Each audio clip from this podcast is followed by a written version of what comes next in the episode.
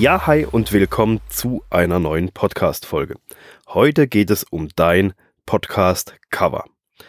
Das Thema Podcast-Cover ist immer ein äußerst heikles Thema und es wird auch immer extrem viel und gerne darüber diskutiert. Aber machen wir es mal, fangen wir mal ganz einfach mit dem Allereinfachsten an und zwar sind das die technischen Anforderungen, die so ein Podcast-Cover haben muss. Und da orientiert man sich am ehesten an iTunes, weil die haben eine Mindestanforderung fürs Cover und an die sollte man sich halten, weil sonst wird der Podcast-Feed erst gar nicht von iTunes aufgenommen. Und zwar sollte das Podcast-Cover mindestens, also es muss quadratisch sein und dann mindestens 1400 auf 1400 Pixel Kantenmaß haben und es sollte kleiner ein Megabyte sein. Ja, das war es dann auch schon und den Rest, dazu kommen wir jetzt. Ja, wie muss denn ein Cover gemacht sein? Da ist ganz wichtig, schau dir Podcast-Cover mal bei iTunes an, wie die so aussehen und dann überleg dir mal, wie deins aussehen könnte. Und das erste, wo ich persönlich ganz, ganz oft sehe und was mir extrem auffällt, dass ganz, ganz viele Podcast-Hosts ihr, ihr Gesicht darauf präsentieren oder ihren Kopf, wie auch immer, kann man ja sagen, wie man will. Ähm, auf jeden Fall haben ganz, ganz viele ein Porträt von sich selber auf diesem Podcast-Cover. Und jetzt kommt meine ganz persönliche Meinung und ganz, ganz ehrlich, ich finde, ein, auf ein Podcast-Cover gehört kein Kopf. Egal, ob es per, um per Personal Branding geht, Identifikation mit der Person etc. pp. Ähm, da kommen wir gleich zum nächsten Thema. Aber wenn man sich jetzt mal große Firmen anschaut, große Unternehmen, ist, glaube ich, das einzigste, wo ich jetzt so aus der Erinnerung raus kenne, ist Zwieback, das äh, Gesicht von dem kleinen Kind auf der Packung. Aber ansonsten weder Ikea, Coca-Cola, Nike, was weiß ich, alle großen Firmen. Also kein einziger hat da auf seinem Möbel, auf seiner Colaflasche oder dem Turnschuh, Turnschuh ist da ein Kopf drauf. Und deswegen gehört für mich auch auf einem Podcast-Cover kein Kopf. Und warum? Das Podcast-Cover ist Teil deiner Marke. Noch genauer gesagt ist es eigentlich ein Produkt deiner Marke. Du gibst es, du gibst es zwar kostenlos raus, aber deswegen ist es ja trotzdem ein Produkt. Und ich selber höre am Podcast auch nicht, weil mir der Kopf der Person da besonderlich gut drauf gefällt, sondern weil es um die Inhalte geht und weil mir der, der Podcaster selber, weil mir der halt sympathisch ist und weil mir die Stimme von dem gefällt. Aber es geht um den Inhalt, also um den Inhalt des Produktes. Und wenn du wenn man sich gute Produktcover mal anschaut, dann sind die sehr, sehr oft sehr minimalistisch. Und das sehe ich auch ganz oft, dass zu viele Informationen versucht werden, auf so ein Podcast-Cover draufgebracht zu werden. Kleine Schriftarten, schnörkelige Schriftarten etc. Man muss sich mal bei iTunes anschauen, in was für einer Größe so ein Podcast-Cover angeschaut wird. Da sieht man dann von einer kleinen Schriftart nicht mehr viel. Und überleg dir einfach mal, wenn du dir Gedanken zu deinem potenziellen Podcast-Cover machst, was dir, was du damit verbindest, was für Bilder kommen dir in den Kopf, mit was für Bildern könntest du deinen Podcast assoziieren? Welche passen da thematisch dazu? Ich will dir da jetzt auch ein Beispiel geben. Ich habe mein Podcast-Cover für diesen Podcast selber gemacht. Ich habe es keinem Grafiker gegeben. Ich habe mich da selber dran versucht. Ob es gut ist oder nicht, sei dahingestellt. Ähm, letztendlich ist es sehr, sehr oft so, dass ein Grafiker da nochmal einen ganz anderen Blick drauf hat und ganz anders an so ein Cover rangeht, wie ich das jetzt machen würde.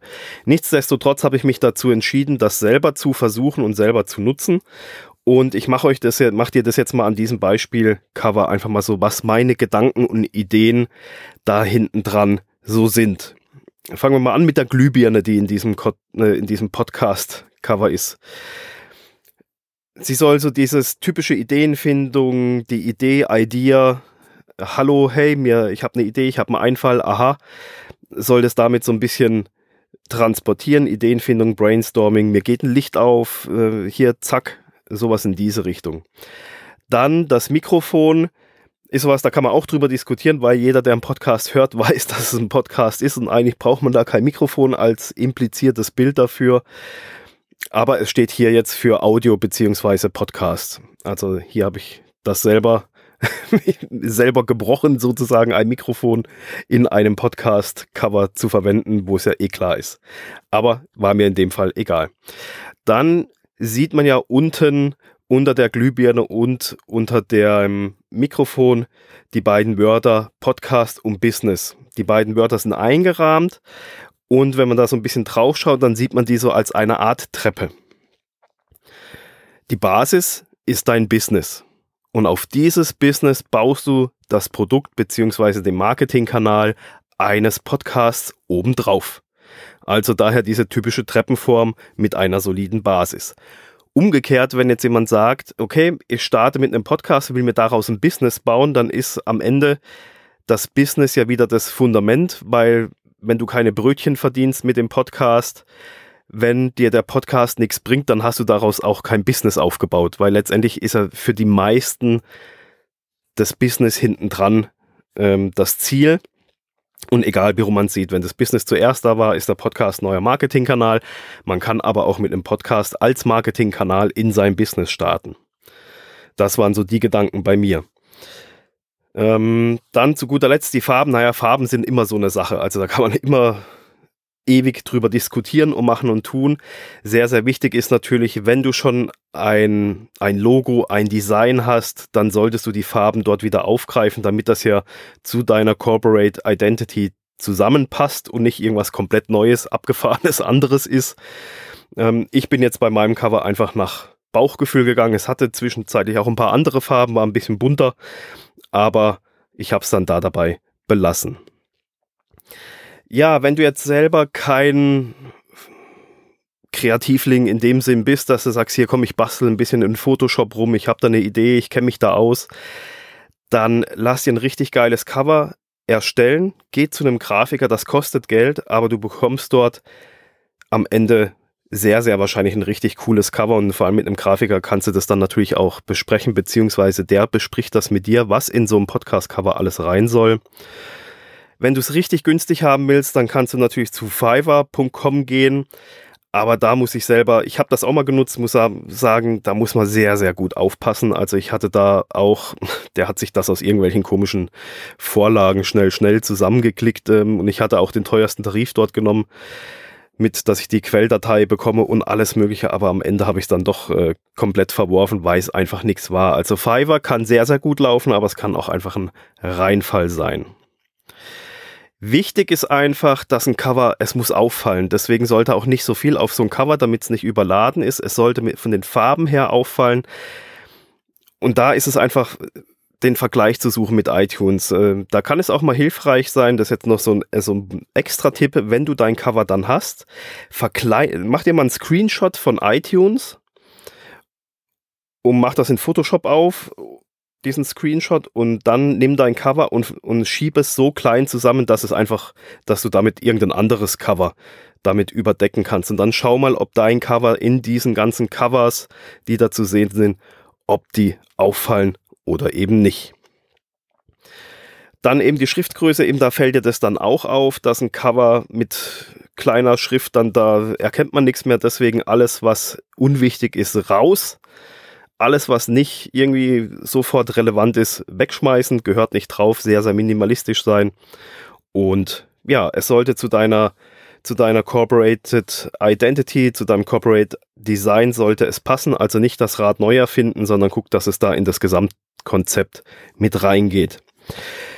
Zu guter Letzt noch, zeig das Cover vorab anderen Leuten. Jetzt nicht Familie, Verwandte, Freunde, weil die sagen sowieso, dass es dir gefallen wird, beziehungsweise mit sehr, sehr hoher Wahrscheinlichkeit, dass es ein tolles Cover ist, sondern such dir einfach ein paar, vielleicht hast du eine eigene Facebook-Community, frag dort mal nach, poste das da mal rein, hey, wie findet ihr das? Hol dir einfach mal Feedback, was andere dazu sagen, weil das habe ich sehr, sehr oft bemerkt, dass eben so viele kleine Details den Leuten gar nicht auffallen und daran dann halt das Cover nicht ganz so minimalistisch und gut wird, wie es eigentlich sein könnte. Und ich habe da schon so manche Überarbeitung dann mitgemacht, wo dann am Ende weniger auf dem Cover war und es mehr Aussagekraft hatte.